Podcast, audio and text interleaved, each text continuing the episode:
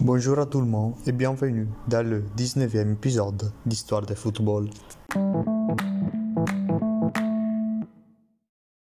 Aujourd'hui, je vais vous parler de la vie et de la carrière de Cantona. Il est marseillais comme Zidane, mais il est plus aimé en Angleterre, même s'il est, il s'est disputé avec n'importe qui, joueur, entraîneur et arbitre.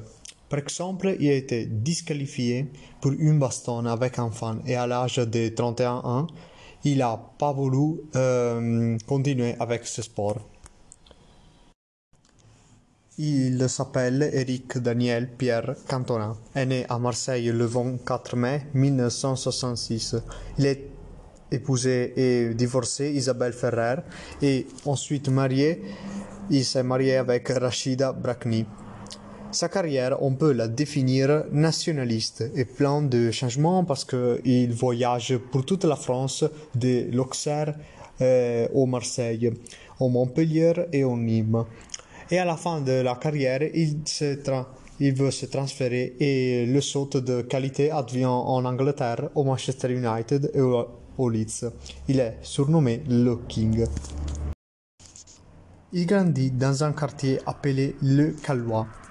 Là, il y a une air tranquille et naturelle et on pratique le foot dans les rues. Son père lui explique quoi signifie supporter l'Olympique Marseille et un jour il verra jouer Cruyff et il deviendra son idole. Avant, il était un, un, gardien comme le père. Ensuite, il se transformera en un attaquant. L'Auxerre croit en lui et décide de le prendre. Son premier match est contre le Nancy. Après ça, il contracte une maladie. La grande apparition advient contre le Milan en Coupe UEFA, mais ils perdent 3-0 et sortent de la compétition. Il veut changer et pour six mois passe au Martigues pour ensuite rentrer plus fort qu'avant. Tout ça correspond à la convocation en national. Le premier acte, on peut dire, de sa violence est à Michael de Zakarian, joueur du Nantes, frappé par un coup d'armes martial. Cantona rentre dans son fondement natal, mais ne se comporte pas bien et il est menacé d'être amené chez une clinique pour être curé. Le Marseille le prête au Bordeaux, mais il est toujours critiqué et à la fin de la saison, il conclura avec un trophée vu que le Marseille gagnera le championnat. L'histoire avec l'Olympique terminera avec Goethal, qui laisse chez lui Cantona pendant une finale de Coupe des Champions. Le Nîmes lâchait et les mauvais épisodes ne manquent pas. Baston insultes sont à l'ordre du jour. Il change encore. Destination Angleterre, Leeds United. D'ici, les fans créeront le champ au A Cantona. L'équipe gagne le championnat. Sa carrière ne finit pas. Ferguson a besoin d'un attaquant.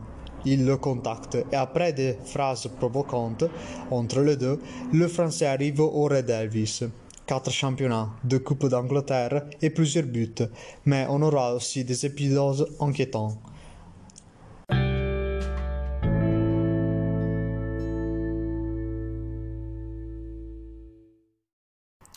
Il se retire le mai 1997 à l'âge de 31 ans parce qu'il avait envie de faire d'autres choses.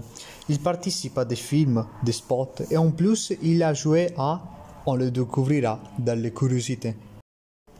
Maintenant, de fait, on passe à parler des curiosités sur sa vie.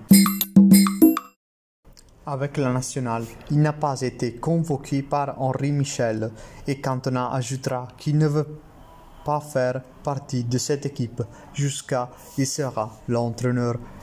Après le retire, il se dédie au foot dans la plage. Il en devient l'ambassadeur français avec la nationale, il gagnera le mondial de 2005.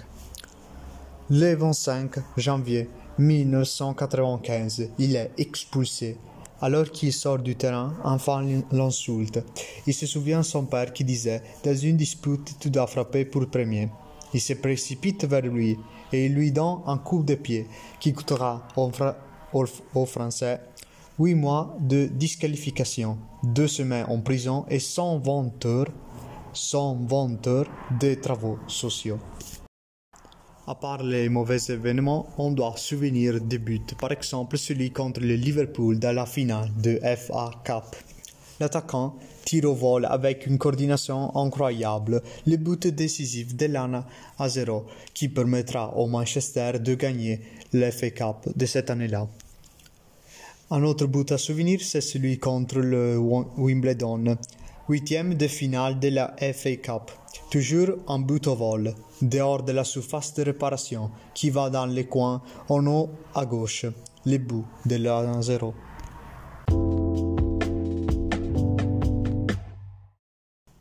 Bien, on peut dire que c'est terminé. J'espère que vous a plu. Je vous invite à partager le podcast, à l'écouter plusieurs fois et euh, aussi à visiter mon compte Instagram Histoire de football.